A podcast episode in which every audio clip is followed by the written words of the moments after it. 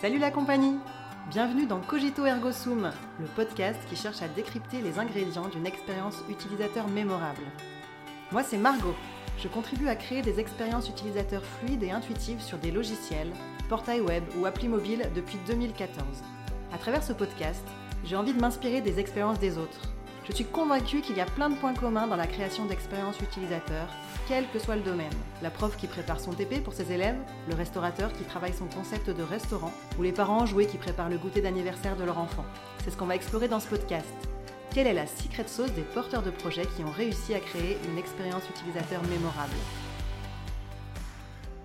Pour ce premier épisode, je reçois Charles Dumoulin, créateur des Explore Games, qui sont des jeux d'aventure scénarisés. J'avais envie d'échanger avec lui parce que j'ai testé un Explore Game il y a 5 ans et je m'en souviens encore, donc on est en plein dans le thème des expériences utilisateurs mémorables. Bonjour Charles, merci d'avoir accepté cette invitation. Salut Margot, je te remercie également. Alors pour commencer, j'aimerais que tu me présentes rapidement ton projet Explore Game. Est-ce que tu peux m'expliquer euh, ce qu'il en est? Euh, Ok, en quelques mots, Explore Game, alors c'est né de mon parcours professionnel. À la base, je travaillais dans, la faune et la flore, j'ai une formation de scientifique, et je travaillais en bureau d'études. Et ce qui m'intéressait, c'était la valorisation de la faune et de la flore, et euh, communiquer au grand public. Et du coup, quand les smartphones sont apparus, j'ai eu l'idée de créer des jeux, des jeux de découverte de la faune et de la flore basés sur la géolocalisation, avec des défis, des énigmes, et euh, j'ai commencé comme ça. Quand je me suis rendu compte que ces jeux fonctionnaient finalement pour tout type de sujet, on a poussé la scénarisation, on a poussé l'expérience utilisateur euh, bah, sur l'aspect euh, défi énigme et, c'est comme ça qu'est né le, concept Explore Game. Ok. Et est-ce qu'il y a un élément en particulier qui t'a donné cette idée ou ça c'est venu comme ça tout seul? Très progressif, ça s'est fait très progressivement. Alors l'élément de départ, c'est euh, un, un, salon sur les innovations touristiques où j'avais découvert une boîte qui s'appelait GPTO, Guide portable de tourisme et d'orientation. Et ces gars-là, ils avaient eu l'idée de prendre un audio guide, enfin, non, un, tom-tom de voiture, tu vois, tu, vois les anciens, euh, GPS, et ben ils reprogrammaient ça euh, pour créer des parcours touristiques de balade. Et en rencontrant ces, euh, ces gens-là, je me suis dit, mais c'est génial ce truc, on va pouvoir emmener les gens sur des points précis, à des endroits précis, pour leur faire faire des choses, pour leur faire faire découvrir des choses et leur faire faire des jeux, etc. Donc ça, c'était le point de départ. Et après, bah, c'était une très longue évolution pour que euh, bah, le, produit numérique et euh, toute la conception du jeu colle avec une, vraie utilisation de quelqu'un qui va euh, prendre deux heures pour faire une balade, pour se promener, pour, pour prendre du temps dans son week-end de faire une activité touristique. Ouais, ça se rapproche un peu du géocaching du coup. Alors ouais, ouais, ouais carrément. bah, D'ailleurs, Clément que tu as rencontré tout à l'heure, lui quand il est venu faire son stage ici, le, comment, le, le sujet de son stage c'était euh, bah, c'était valorisation de la faune et de la flore, valorisation touristique de la faune et de la flore. Il avait identifié le geocaching à ce moment-là, donc ça c'était une dizaine d'années. Tu vois, c'était le geocaching, tout le monde ne connaissait pas. Enfin, très peu de monde connaissait. Et, euh, et, ça, ça a été aussi une des étapes qui nous a amené du parcours pédagogique jusqu'à Explore Game. C'est quand on a découvert le geocaching, on a repris cette mécanique-là pour, pour ramener les gens à un point, donc euh, plus de manière simplement géolocalisée comme les audio guides dont je te parlais au mhm. début, vraiment de manière chasse au trésor. Et Explore Game, c'est ça. Explore Game, c'est un mélange entre du geocaching et des défis, des énigmes. C'est-à-dire que tu cherches un lieu comme du geocaching, avec un point GPS, des photos indices, etc. Mhm. Et quand tu as trouvé ce lieu, au lieu de trouver une boîte avec des choses dedans, tu trouves un bout d'une histoire, des défis et des énigmes. Et c'est ça Explore Game. Ok, super. Et alors toi, qu'est-ce qui t'anime là-dedans? Voilà, beaucoup de choses. beaucoup de choses. Euh, ce qui m'anime là-dedans, bah, c'est euh, bah, déjà la, créativité. Euh, j'adore inventer des histoires. Et je trouve ça passionnant, en fait, quand tu arrives chez un client, il veut valoriser un sujet. ça peut être bah, toujours la faune et la flore, c'est des mondes qu'on a encore, mais ça peut être l'histoire, les légendes, ou des choses complètement inventées. Mais il veut valoriser un sujet. Et nous, on a toute notre expérience de, de création de jeux. Et du coup, ce qui est passionnant, c'est que déjà, il te fait visiter le site, il te parle de son histoire, de ce qu'il veut valoriser, ça c'est passionnant. Et après, il y a toute la phase de créativité où on va mixer ce qu'il veut valoriser avec nos euh, recettes, entre guillemets, avec euh, notre méthodologie de travail pour créer à la fin un, jeu pour des, visiteurs. Ok, bah super. Bah justement, c'est de cette recette-là dont on va parler, c'est ça qui m'intéresse aujourd'hui. moi, comme je l'ai dit en intro, j'ai déjà testé un Explore Game il y a plusieurs années. Et c'est vraiment un truc dont je me souviens. Alors bon, c'est peut-être un peu biaisé par le fait que je te connais, mais en tout cas, ça, ouais, ça reste en mémoire en particulier un moment où il fallait qu'on court pour échapper à un monstre ou quelque chose comme ça. J'avais trouvé ça vachement ingénieux.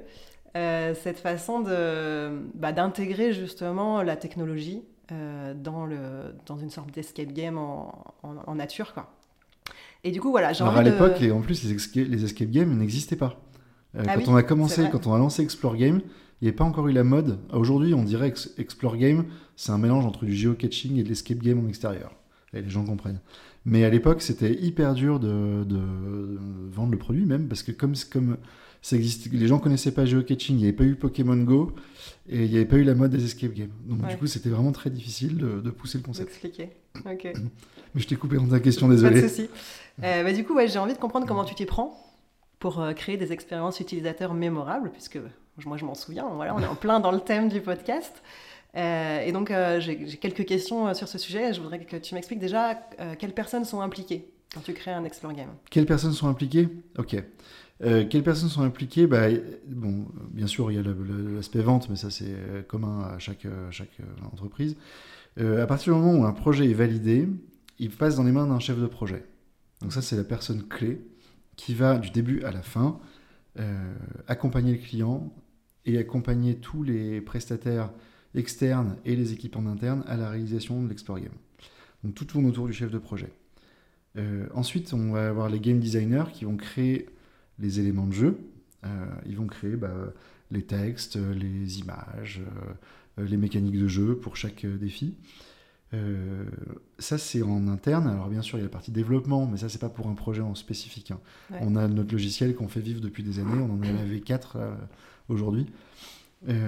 donc, les, les, développeurs qui, qui agissent de manière indirecte, mais de manière directe, on a, voilà, on a le chef de projet, on a les game designers en interne, et après, une équipe de prestataires externes, euh, dessinateurs, acteurs studio, euh, parfois écrivains. Parfois, on fait appel à des écrivains quand on a trop de boulot et qu'on n'a pas le temps d'écrire en interne. Mais sinon, on aime beaucoup écrire en interne.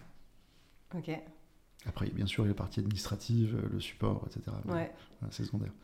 Et puis, bah, j'imagine le client quand même euh, qui donne. Oui, tout à fait. qui explique ce qu'il veut, il a des attentes. Alors, tout à fait.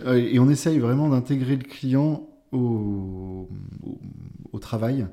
Euh, la plupart du temps, les clients sont passionnés par leur sujet, donc c'est vraiment facile, ils adorent ça. Euh, on les fait participer en amont du projet, enfin dès que le, en tout démarrage de la mission, pour, le, pour imaginer l'univers de jeu, les personnages. Donc ça, c'est, on fait un brainstorming créatif avec eux.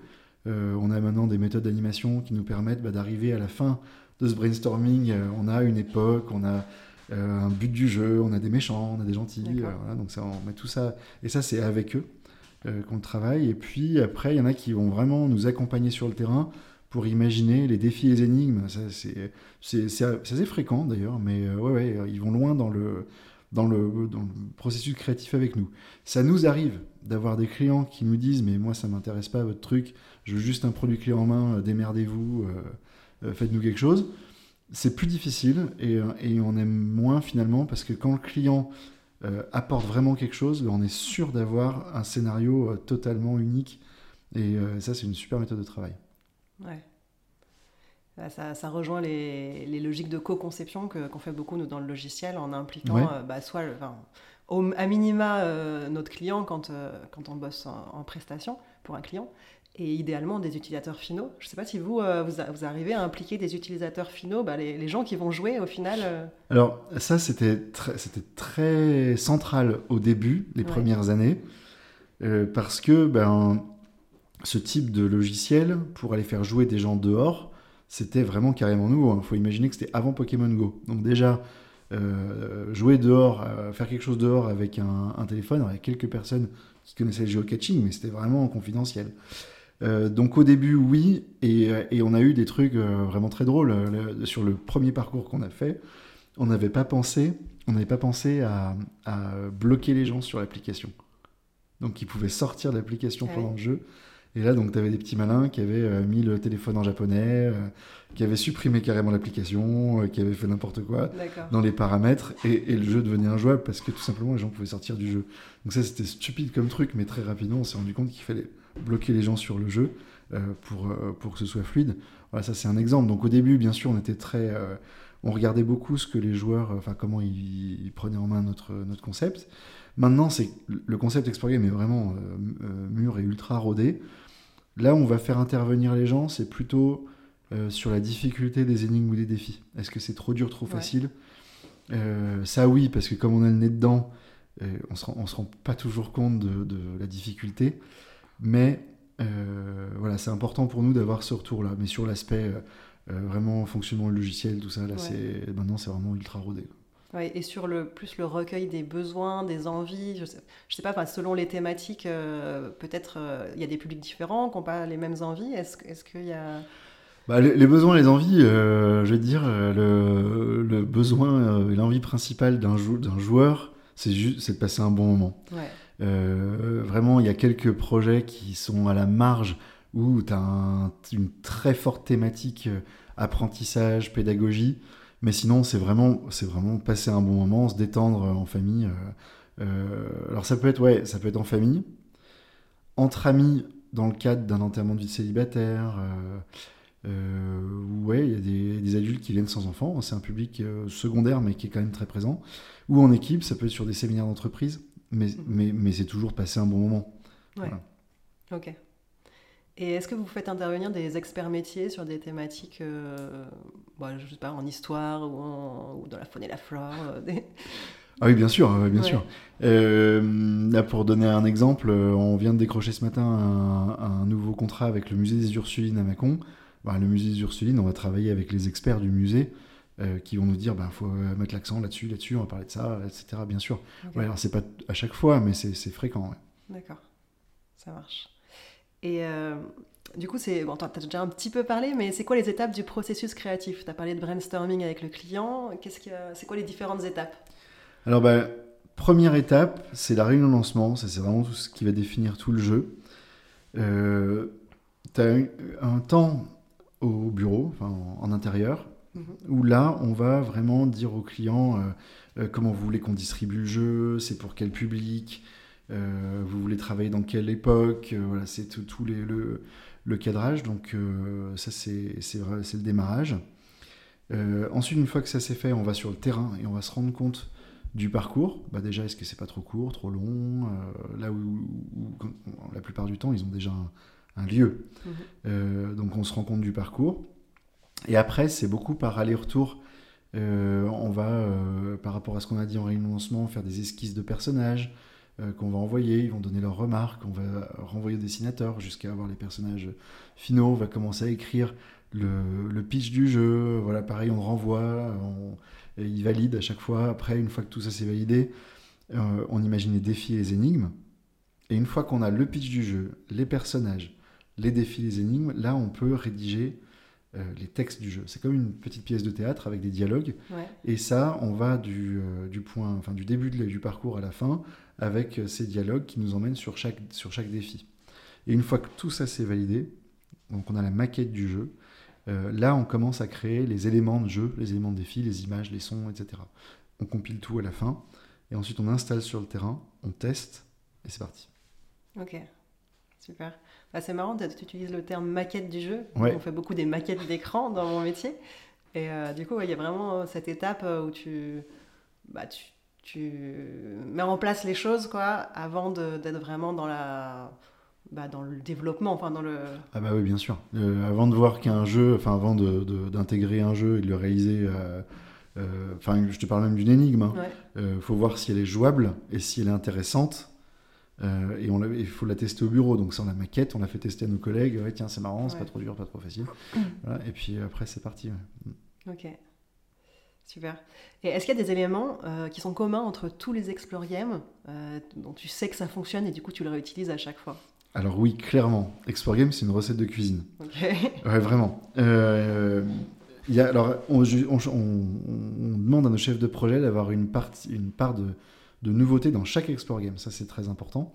mais effectivement, il y, a une recette qui fait que le produit fonctionne à la fin.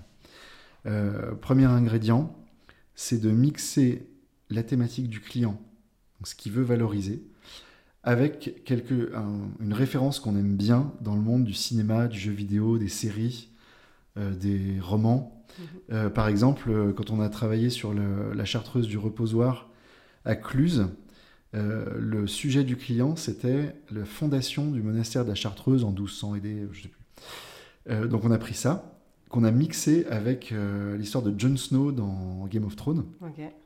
Parce que le moine qui fonde la Chartreuse, c'est Jean d'Espagne. C'est John Spain.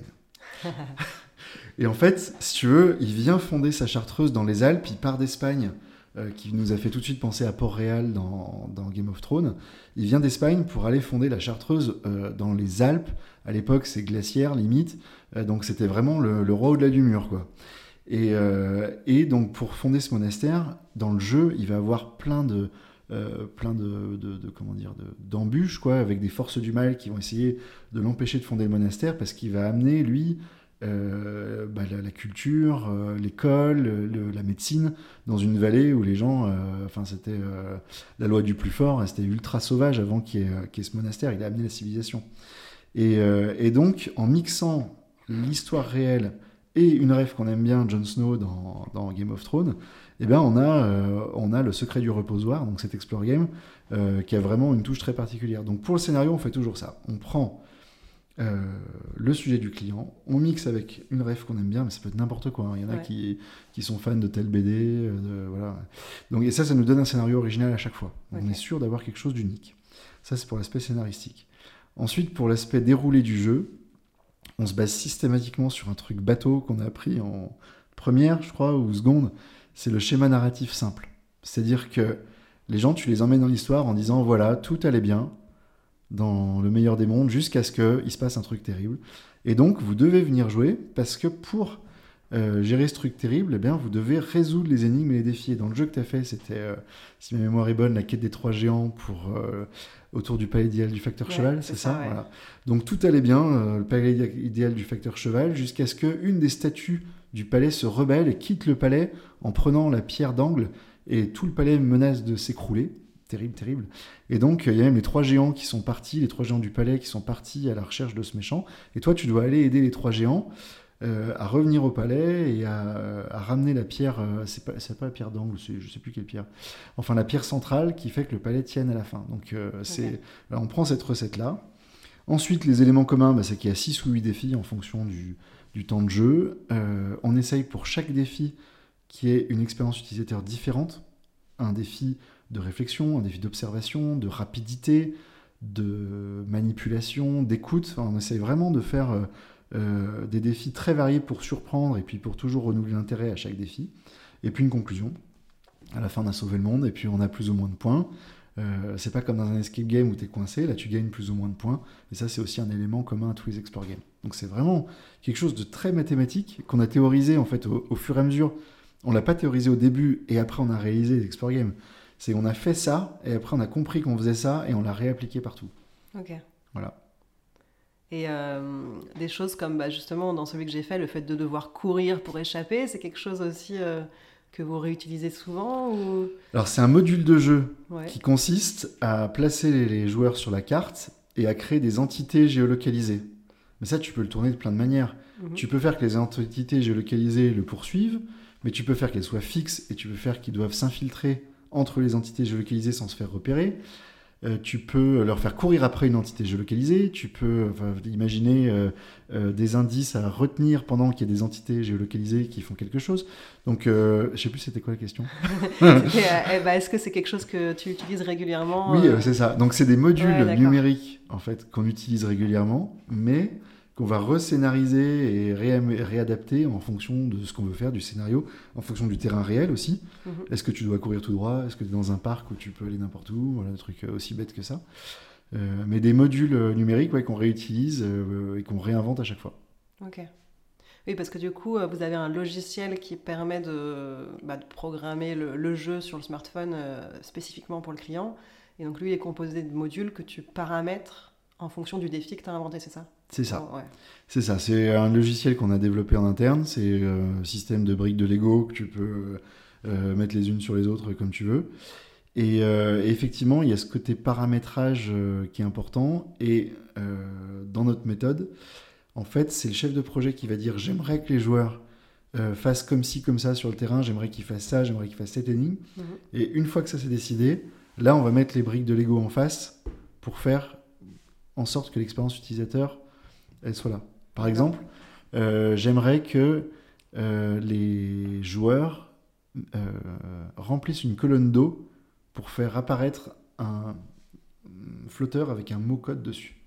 Ok. Donc ça, j'aimerais qu'ils fassent ça. Et donc après, quelle, quelle brique de logiciel on va mettre en place quand ils vont arriver au bord de la rivière pour qu'ils en, en viennent à faire ce jeu-là. Voilà. Mais c'est toujours, on part toujours de ce qu'on veut faire faire aux joueurs, Ouais. et après on met le, la brique logiciel en face. Et du coup, ouais, le chef de projet, bah, j'imagine quand même, il, il connaît parfaitement le logiciel. Est-ce que ça bride pas sa créativité de connaître ce qui est possible ou ce qui n'est pas possible? Ou est-ce que des fois vous faites des développements spécifiques quand il y a une super nouvelle idée mais ça colle pas? Alors oui, peut-être. C'est vrai que alors quand, quand ils sont tout frais et qu'ils viennent d'arriver, euh, les chefs de projet, je pense que ça bride pas. Et puis quand ils connaissent par cœur le logiciel, peut-être que ça les guide un peu. Mais c'est pour ça que dans leurs objectifs, on souhaite qu'il y ait des nouveaux défis à Ouais. chaque fois, parmi les défis qui sont imaginés. On veut pas qu'ils reprennent euh, à l'infini des défis qui sont déjà dans d'autres Explore Games. Pour que quand les gens jouent à un Explore Game, euh, à un endroit ou ailleurs en France, ils, ils sachent que euh, ce sera quelque chose de nouveau à chaque fois. Ok. Alors bien sûr, ils retrouvent des mécaniques, Ouais. mais tournées différemment, comme je t'expliquais tout à l'heure. Ouais. Et alors ces trucs qui fonctionnent bien, comment tu sais que ça fonctionne? Comment je sais que ça fonctionne Prouve que ça fonctionne. Euh, Peut-être parce qu'on est encore là dix ans après.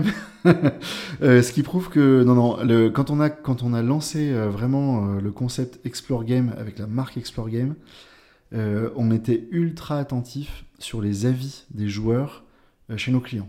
Mhm. Euh, on l'est toujours, un peu moins parce que maintenant on sait que les gens ils sont fans, mais au début, quand on a équipé les premiers parcs aventures, des parcs aventures qui faisaient payer les Explore Games, donc ça c'était, euh, fallait pas se louper, les gens ils payaient 15 balles pour jouer. Donc euh, euh, quand tu payes euh, 15 balles fois 4 personnes pour, euh, pour jouer à un jeu, faut que ce soit bien, tu vois. Euh, et donc on était ultra attentif, euh, vraiment on suivait au jour le jour euh, les commentaires.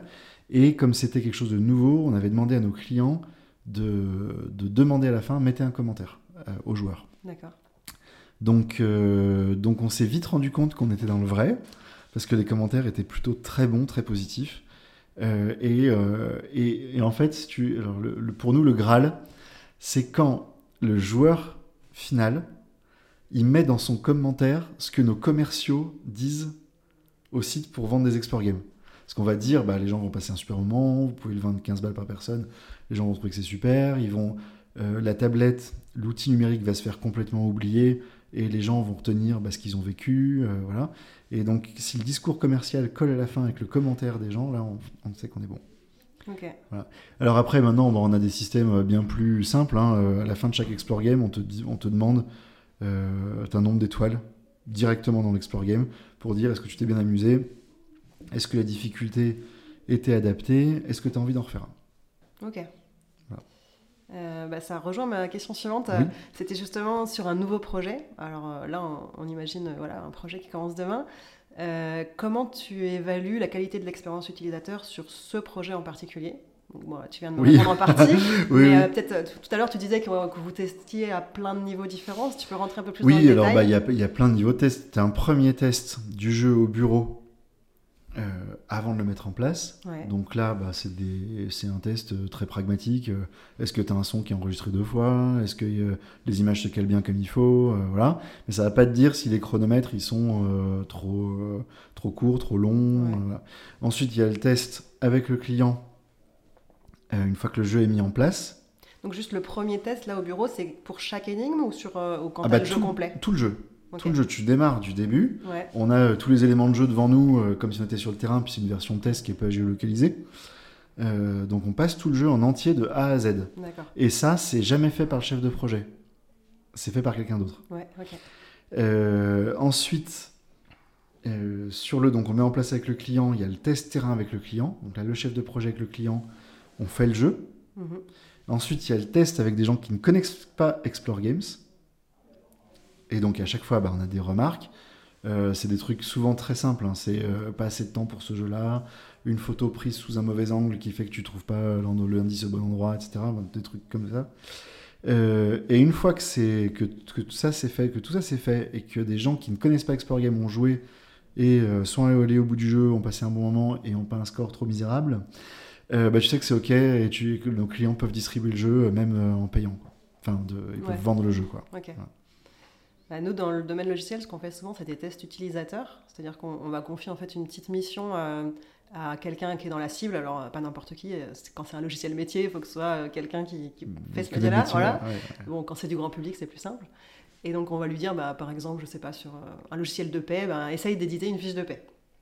Et on dit rien de plus, et on l'observe qui, qui fait la mission. Et bah, on lui demande de parler, de dire à haute voix tout ce qu'il comprend, ce qu'il comprend pas, etc. Et, et du coup, comme ça, on recueille beaucoup d'informations sur les endroits où il hésite, les endroits où il est un peu bloqué, les endroits où, où il est perdu. Euh, et derrière, bah, on fait un petit débriefing pour, euh, pour voir ce qui se Ouais, passe. ouais. Du coup, toi, ton étape avec des gens qui connaissent pas Explore Game, est-ce que ça ressemble à ça? Est-ce que vous les Ah bah. observez ou est-ce que juste vous recueillez les avis à la fin? C'est exactement ce que tu viens de décrire. On fait exactement la même chose, hein, vraiment. On les regarde jouer, on se met en retrait, on les regarde jouer. Et dès que tu, dès qu'on voit une hésitation, dès qu'on voit un blocage dans quelque chose, bah, on regarde pourquoi, comment. D'ailleurs, c'est très drôle parce que quand on a des chefs de projet débutants qu'on emmène sur le terrain euh, Mhm. pour faire ça, puis qui vont livrer leur premier projet, ils sont incapables de. de, de- pas je- intervenir. ouais, à chaque fois, on dit mais n'interviens pas, Ah ouais. laisse faire. Attends, regarde comment ça va se débloquer ou pas se débloquer. Eux, ils disent mais non, mais regarde, euh, il suffit de faire ça. Ouais, non, non. voilà. Et ça, c'est hyper important de euh, l'observation de. euh, l'observation de clients euh, réels quoi c'est ouais, ouais. mais c'est pareil hein, C'est comme ça qu'on ah oui apprend, vraiment ouais. C'est marrant, ok. Mm. Ouais, c'est vraiment toute la difficulté, je trouve, quand, euh, pour quelqu'un qui apprend. euh, moi, ça m'arrive aussi bah, d'inviter mes clients à observer avec moi Mhm. pour qu'ils se rendent compte. Mais je leur demande toujours de rester silencieux euh, si on est en, en visio euh, micro coupé. Ouais. Et c'est, c'est dur, il y en a qui ont du mal, ouais. ah oui parce qu'en Euh, plus dès- je, je sais pas si c'est pareil pour toi j'imagine que oui. Et dès que tu dois intervenir, c'est qu'en fait, il y a un problème. C'est si au moment où tu as envie d'intervenir, c'est que tu as mis le doigt sur un truc en général. Ouais, ouais. Mais justement, c'est intéressant de voir si, euh, si tu lui laisses quelques secondes de plus, il va s'en sortir. Ou euh, si vraiment il est bloqué, bloqué, ben là, si on n'était pas en test, euh, j'aurais abandonné, je me serais barré, quoi. Et C'est- puis il y a peut-être une différence, mais c'est que toi, tu, le logiciel que tu crées, c'est le logiciel métier où les gens vont passer beaucoup de temps dessus. Nous, ils vont passer une heure et demie sur Explore Game. Ouais, Donc il faut que la prise en main, elle soit vraiment c'est ça. Immédiate. Quoi. Si sur une heure et demie de jeu, tu as passé un quart d'heure à galérer à comprendre comment ça marche, c'est- foiré, c'est foutu. Quoi. Ouais. Donc euh, ouais, ouais, on est vraiment attentif au moindre blocage pour, euh, pour que les gens sur une heure et demie de jeu, ils passent 2 minutes 50 à comprendre Mm. comment ça marche. Quoi. Non, mais c'est vachement intéressant ce que Mm. tu dis. En plus, enfin, moi, je travaille pas forcément que sur des logiciels métiers. C'est vrai que c'est un peu notre cœur de domaine, on va dire. Mais des fois, je bosse aussi sur des trucs grand public et on voit que c'est pas du tout la même approche. Et justement, il y a cette euh, nuance-là. De est-ce que dans un cas, tu vas favoriser le fait d'être efficace, même si la courbe d'apprentissage elle est un peu plus longue, alors que dans, pour le grand public, ben, il faut vraiment ouais. les prendre par la main et que ce soit hyper fluide, qu'il n'y ait aucun, C'est ça. aucun bâton dans les roues, sinon on sait qu'on perd les gens. Quoi. Et en plus, dans le milieu du tourisme, tu fais face à des gens qui ont peut-être un bac plus 5 ou plus, mais qui ont posé leur cerveau. Parce que là, c'est euh, samedi après-midi, j'ai pas envie de me, prendre la tête. Donc, euh, ouais, ouais, ils sont en mode. dans euh, ah loisir pur. Ah oui, oui, oui, faut, faut, voilà. Faut que ce soit fluide, Ok. parfaitement fluide. ouais. Cool. Euh, on s'approche de la fin. Est-ce que tu mesures si les participants reviennent ou, ou s'ils recommandent euh, Explore Game autour d'eux? Alors, euh, bah, il y a cette mesure avec les étoiles, effectivement, où on leur demande ce qu'ils ont envie d'en faire un, un deuxième. Euh, après, on ne sait pas si vraiment ils en font un deuxième. On le- on ne mesure pas parce qu'il faudrait peut-être que nos clients demandent est-ce que vous en avez déjà fait euh, ou pas. Mais on a de plus en plus euh, des retours Mhm. de clients qui, euh, qui ont des joueurs qui disent euh, avoir déjà fait des Explore Games. Ouais, ça c'est quelque chose qui, est, qui Alors, le, le, concept Explore Game, il est devenu... il n'est pas connu du grand public, ou, ou très peu. Il commence à être connu dans le monde du tourisme, et ça fait trois années de suite où là, il y a vraiment pas mal de joueurs. Quand je dis pas mal de joueurs, c'est plus de 100 000 joueurs d'Explore Game par an. Mhm. Euh, là, on en est à 130 000. Je pense qu'on va s'arrêter à 150 à la fin de la saison.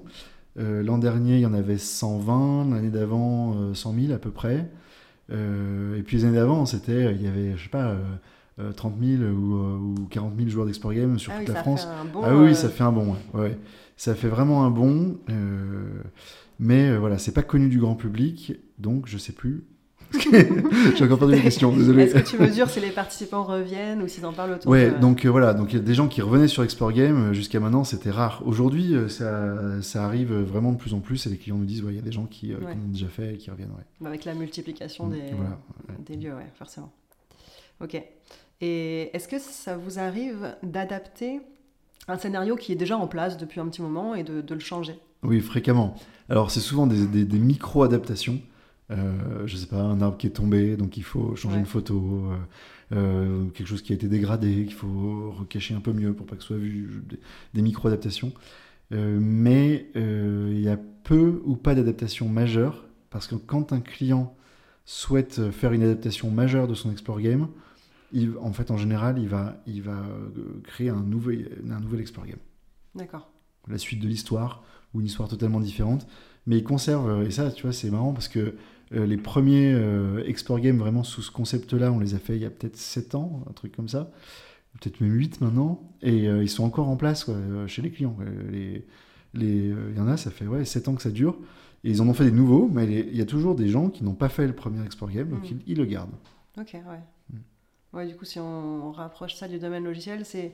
En gros, on ferait pas une refonte globale du logiciel. par contre, on va toujours, on pourrait rajouter des, des nouvelles briques, quoi, ou un nouveau logiciel à côté qui va aller plus loin. euh. C'est pas tout à fait ça, parce que les refontes globales du logiciel, quand on les fait, on les fait pour tout le monde.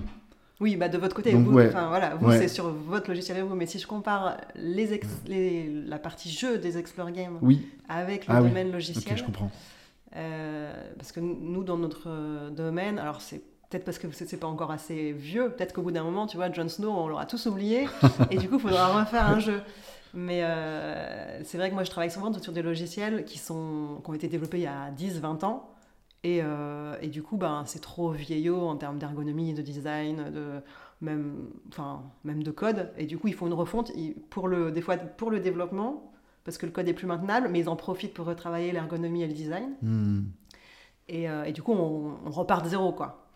Et vous, euh, a priori, il y a toujours, enfin, c'est toujours pertinent le premier jeu, en tout cas avec euh, 7-10 Ouais. ans de recul, le premier Bah. jeu est toujours pertinent. Oui, euh, après, c'est une, chasse au- enfin, une chasse au trésor, un jeu d'aventure. Ouais. Donc, euh, chasse au trésor, jeu d'aventure, c'est un truc qu'on n'a pas inventé. hein. Avant, c'était sur papier, et puis même aujourd'hui, tu as des très bons euh, jeux aussi sur papier. hein. Donc, euh, peut-être, oui, oui, bien sûr qu'une fois que le truc a tourné, je sais pas, 10 ans ou plus euh, dans un site touristique, euh, peut-être qu'ils passeront à autre chose, euh, certainement. Parce que enfin, c'est un- le, le monde du tourisme est un monde qui a besoin de se renouveler énormément. Mm. Euh, donc, il faut toujours proposer la nouveauté de l'année, etc. Mais, mais jusqu'à maintenant, on n'est pas sur ces problématiques-là. Jusqu'à maintenant, même ceux qu'on a fait au tout début, euh, bah, ils ont toujours été maintenus sur l'aspect logiciel. Donc ils ont toujours, ça a l'air moderne.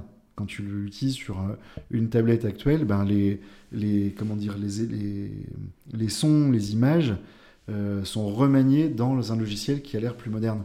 Et, mais finalement, c'est toujours des personnages euh, détourés, euh, des fonds, euh, Ouais. des fonds dessinés et des, des objets détourés et des, des, ouais, sons enregistrés. Donc c'est remanié, c'est la même chose. ouais. Mm. Et sinon, quand le jeu il vient de sortir euh, et que tu es encore un peu dans la phase de test, euh, tu, tu m'avais dit que tu faisais des fois des petites, euh, des petites adaptations sur des, bah, des difficultés de jeu, ce genre Mm. de choses, c'est ça? Oui, oui, bah, de toute façon, on, on suit nos clients euh, toujours. quoi. Une fois qu'on a mis en place un Explore Game, c'est notre marque, c'est notre réputation. Mhm. Donc il faut que le jeu il soit euh, sympa, que les gens passent un bon moment, qu'il soit pas trop dur, pas trop facile, que les gens s'amusent, voilà. Et donc euh, on est toujours, on suit nos clients pour que même dans l'exploitation, une fois que c'est livré, euh, tout aille bien. Et puis dès qu'ils ont une question ou quelque chose, on est là, quoi.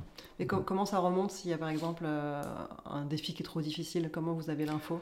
Ah bah alors, euh, so- soit ils nous le disent, parce qu'à l'accueil, les gens reviennent en disant Ah, ce défi-là, il était trop dur. Alors, une fois, deux fois, trois fois, euh, quatre équipes, t'as compris que ce défi-là, il est trop dur. Ouais. Euh, sinon, on a carrément un monitoring. Ok. Non, mais ça, c'est incroyable. On a, on a développé ça il y a deux ans, où tu peux tout voir, euh, les moyennes des résultats des joueurs par jeu, etc. Donc, quand on a un doute quelque part, euh, on va voir, et si tu as plus de la moitié des équipes qui ont moins de la moitié des points, Ouais. C'est que c'est trop dur.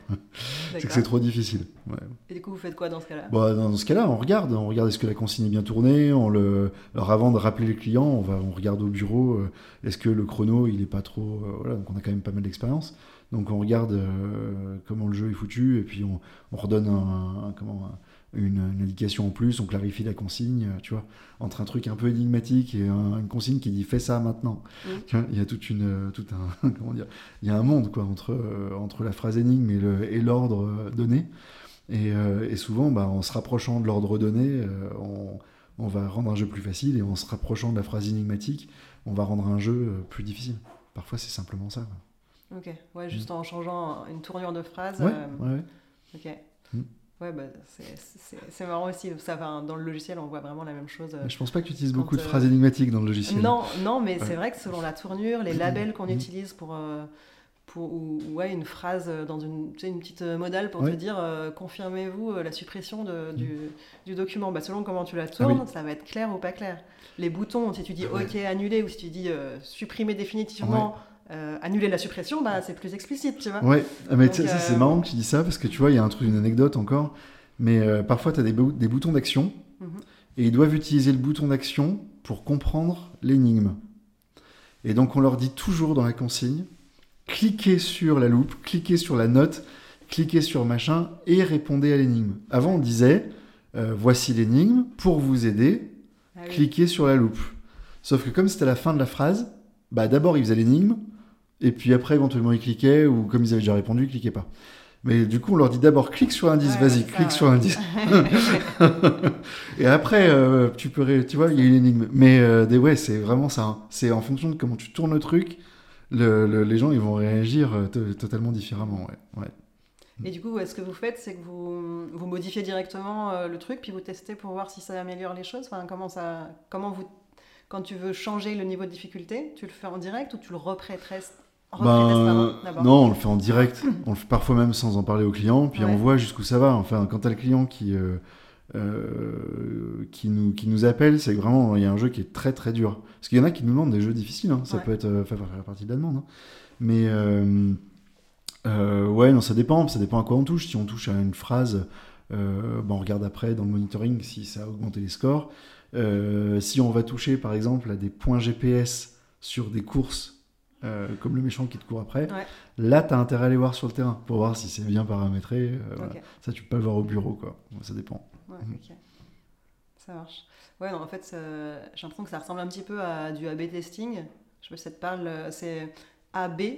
On fait ça dans le logiciel, enfin, dans, plus sur le site web, où on va pousser deux versions en même temps. Alors là, c'est pas en même temps, toi, c'est l'un puis l'autre. Ouais. Mais euh, le A-B testing, tu pousses deux versions en même temps, puis les gens ils vont tomber soit sur l'un, soit sur l'autre, et tu vois euh, les statistiques, tu regardes les, les- les données qui remontent sur l'un et sur l'autre pour voir si par exemple euh, bah, dans du e-commerce, tu as un taux de conversion qui est meilleur sur l'un que sur l'autre, Ah ouais. en changeant juste un seul paramètre, donc par exemple la tournure de la phrase euh, ou le chrono, enfin, bon, voilà, dans le...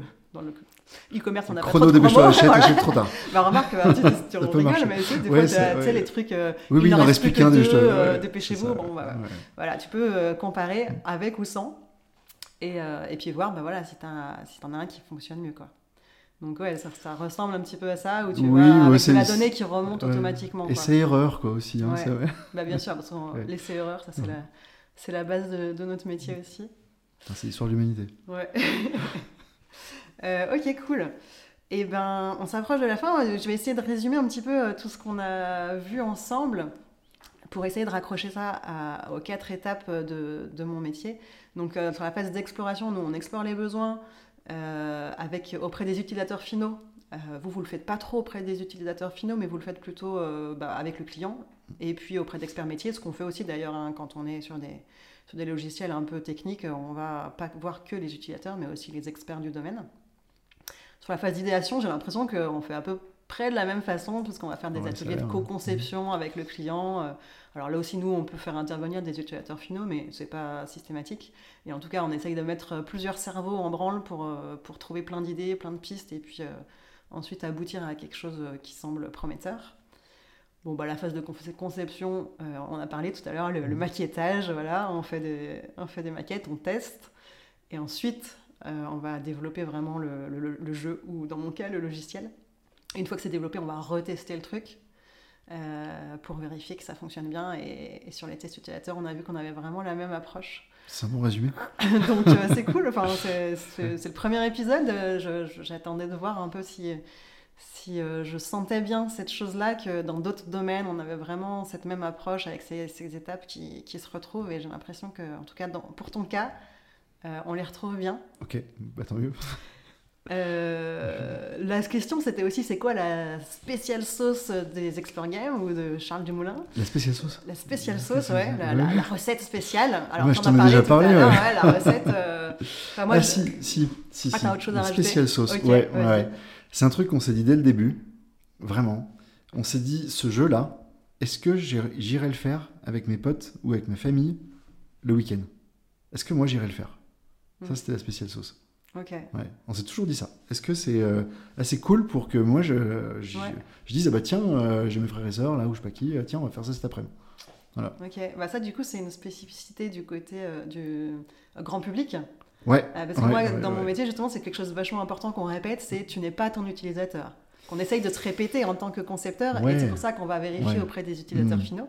Mais c'est vrai que quand on est dans le cas d'un bah, on peut se projet projeter, grand ouais, public, bah, on peut se dire, se moi je suis référer à soi-même et moi-même. dire, ouais, c'est Ok, si moi ça me plaît, il y a des chances que ça plaise à d'autres personnes. Quoi. Mm. Ok. Et euh, ouais, non, moi, le- ce que j'avais en tête pour résumer la, la spéciale sauce par rapport à tout ce que tu m'as dit, c'était bah, d'une part le fait bah, d'utiliser les outils du numérique euh, au service d'une expérience euh, physique. Mm. Et puis, bah, comme tu l'as dit tout à l'heure, euh, le côté bah, se rattacher à quelque chose qu'on connaît, le Jon Snow, là, l'exemple de Jon Snow, euh, euh, quelque chose qu'on connaît, quelque chose qui va évoquer quel- un- quelque chose de positif, quelque chose d'amusant dans, dans la tête euh, de tes joueurs. Euh, je pense que c'est un élément assez important euh, qu'il faut qu'on peut garder en tête à exploiter euh, dans d'autres domaines. Euh, bah, pour le mot de la fin, est-ce que tu peux nous raconter une expérience utilisateur qui serait particulièrement mémorable pour toi? Peut être dans le logiciel ou en dehors, vraiment ce que tu veux. Ben ouais, ça va, ça va être dans le logiciel, ouais. Euh, c'est euh, c'est, euh, le séminaire d'entreprise qu'on a fait avec notre équipe il y a trois ans. C'était un de nos chefs de projet qui était allé dans une salle de réalité virtuelle et qui avait dit ouais c'est trop bien, il faudrait faire ça et tout. Et donc on a dit bah tiens on va faire ça pour le séminaire d'entreprise.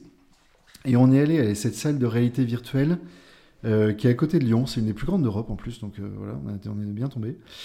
Et c'était incroyable. Incroyable. On a fait un jeu, euh, donc, on, donc tu sais, ils nous mettent le casque Mhm. sur la tête avec Ouais. un PC dans le dos là, dans un hangar immense, donc tu peux vraiment te déplacer, t'es pas attaché à un fil, c'est vraiment hyper bien foutu. Et, euh, et là, c'était un jeu qui était ah bah, très proche de Starship Trooper, un vieux film des années 98, là, par là, euh, où tu étais sur le toit d'un bunker et tu devais défoncer plein d'extraterrestres qui, montaient, qui, venaient t'attaquer en attendant qu'il y ait un hélicoptère qui vienne te sauver, tu vois. Et donc, le toit du bunker, bah, c'était la taille du hangar, il y avait c'est 300 mètres carrés, hein, 400 mètres carrés, c'est immense. Euh, mais dans le casque de réalité virtuelle, toi, tu voyais que le toit du bunker et l'immensité du désert avec les extraterrestres qui venaient t'attaquer, tu vois. Et là, euh, c'était incroyable parce que c'était vraiment un rêve d'enfant, euh, être plongé dans le jeu vidéo. Il y avait des films comme ça quand on était euh, gamin ou ado, Ouais. où tu rentrais dans le jeu vidéo. Et ben là, c'était incroyable. Et alors ça, ça m'a vraiment, ça m'a, ça m'a fait un choc. Euh, et euh, du coup, alors j'ai craqué, j'ai investi dans le matos, euh, un PC de compète et, un, et un casque Oculus. Et, euh, et maintenant, je- alors, je fais en- encore du jeu vidéo euh, sur écran plat, mais ça devient très rare. Je fais euh, quasiment que du jeu en VR et, et vraiment, j'adore ça. Euh, et, et pour, je vais insister sur le fait vivre un rêve de gosse, notamment un jeu Star Wars où tu pilotes des vaisseaux Mhm. euh, de Star Wars, donc tu as ton casque, mais tu es assis dans le X-Wing, quoi. Ouais. C'est un truc de fou. C'est un truc de fou. Alors, faut passer les quelques premières heures où tu as envie de vomir. mais une fois que tu t'es habitué, tu peux vraiment jouer euh, de manière très agréable. Et, euh, et ça, ouais, c'est vraiment une expérience euh, vraiment dingue, je trouve, qui, qui, qui, qui transforme l'expérience de jeu vidéo. c'est exceptionnel. Ouais. Donc dans ce cas-là, le, le côté mémorable il est lié au, au côté immersif Ah de, de l'expérience. Ah le, jeu où tu conduis des vaisseaux Star Wars, mais c'est fou. Et puis, dedans, au niveau des graphismes, c'est vraiment super bien fait. euh, c'est euh, ouais, c'est fabuleux. C'est fabuleux. C'est euh, ouais. Ok, Mm. super. Mm. Et bah, pour la dernière des dernières questions, euh, si tu écoutais ce podcast, j'espère que tu l'écouteras, euh, quelle personne tu aimerais que j'interviewe? Donc, quelle personne t'aimerais entendre raconter euh, sa vision de l'expérience utilisateur, comment il crée des expériences utilisateurs mémorables? Excellente question. Alors, je vais, ça va être un peu décalé, ce ne sera pas dans le numérique. je voudrais que tu interviewes Damien Saiz. Ça, c'est un, chanteur qui était très connu pareil dans les années 2000 euh, pour Jeune euh, mais il a, il a beaucoup évolué et, euh, et dans ses textes et dans sa musique, alors ça ne concerne que moi, je parle que pour moi, mais je trouve qu'il fait vivre une expérience utilisateur parce qu'il t'emmène dans une réflexion qui souvent est vraiment très en décalage avec toutes les réflexions bateau banales qu'on peut avoir, qu'on peut avoir aujourd'hui. Et euh, comment dire, il chatouille quoi, dans, ses, dans, ses, dans ses textes.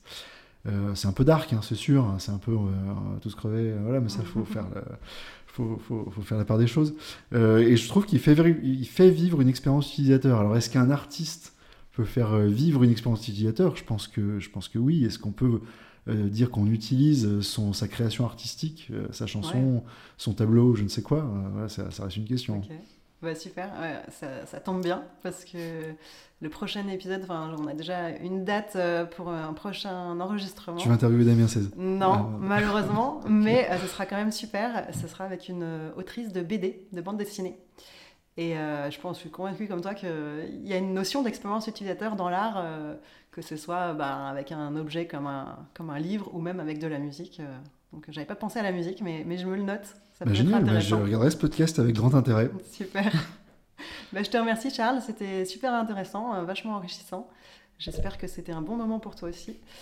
Eh ben ouais, merci Margot, un très bon moment vraiment, c'était très sympa. Merci d'avoir écouté le podcast Cogito Ergo Sum. Vous pouvez le retrouver sur toutes les plateformes d'écoute. Pour ne pas louper les prochains épisodes, n'hésitez pas à me suivre sur X ou LinkedIn. Si vous voulez réagir ou me suggérer des personnes à interviewer, vous pouvez le faire sur mon mail margot.cogito.gmail.com ou me contacter via les réseaux sociaux. Vous trouverez en description de l'épisode des liens pour en savoir plus sur mon invité et son activité. Rendez-vous le mois prochain pour un nouvel épisode.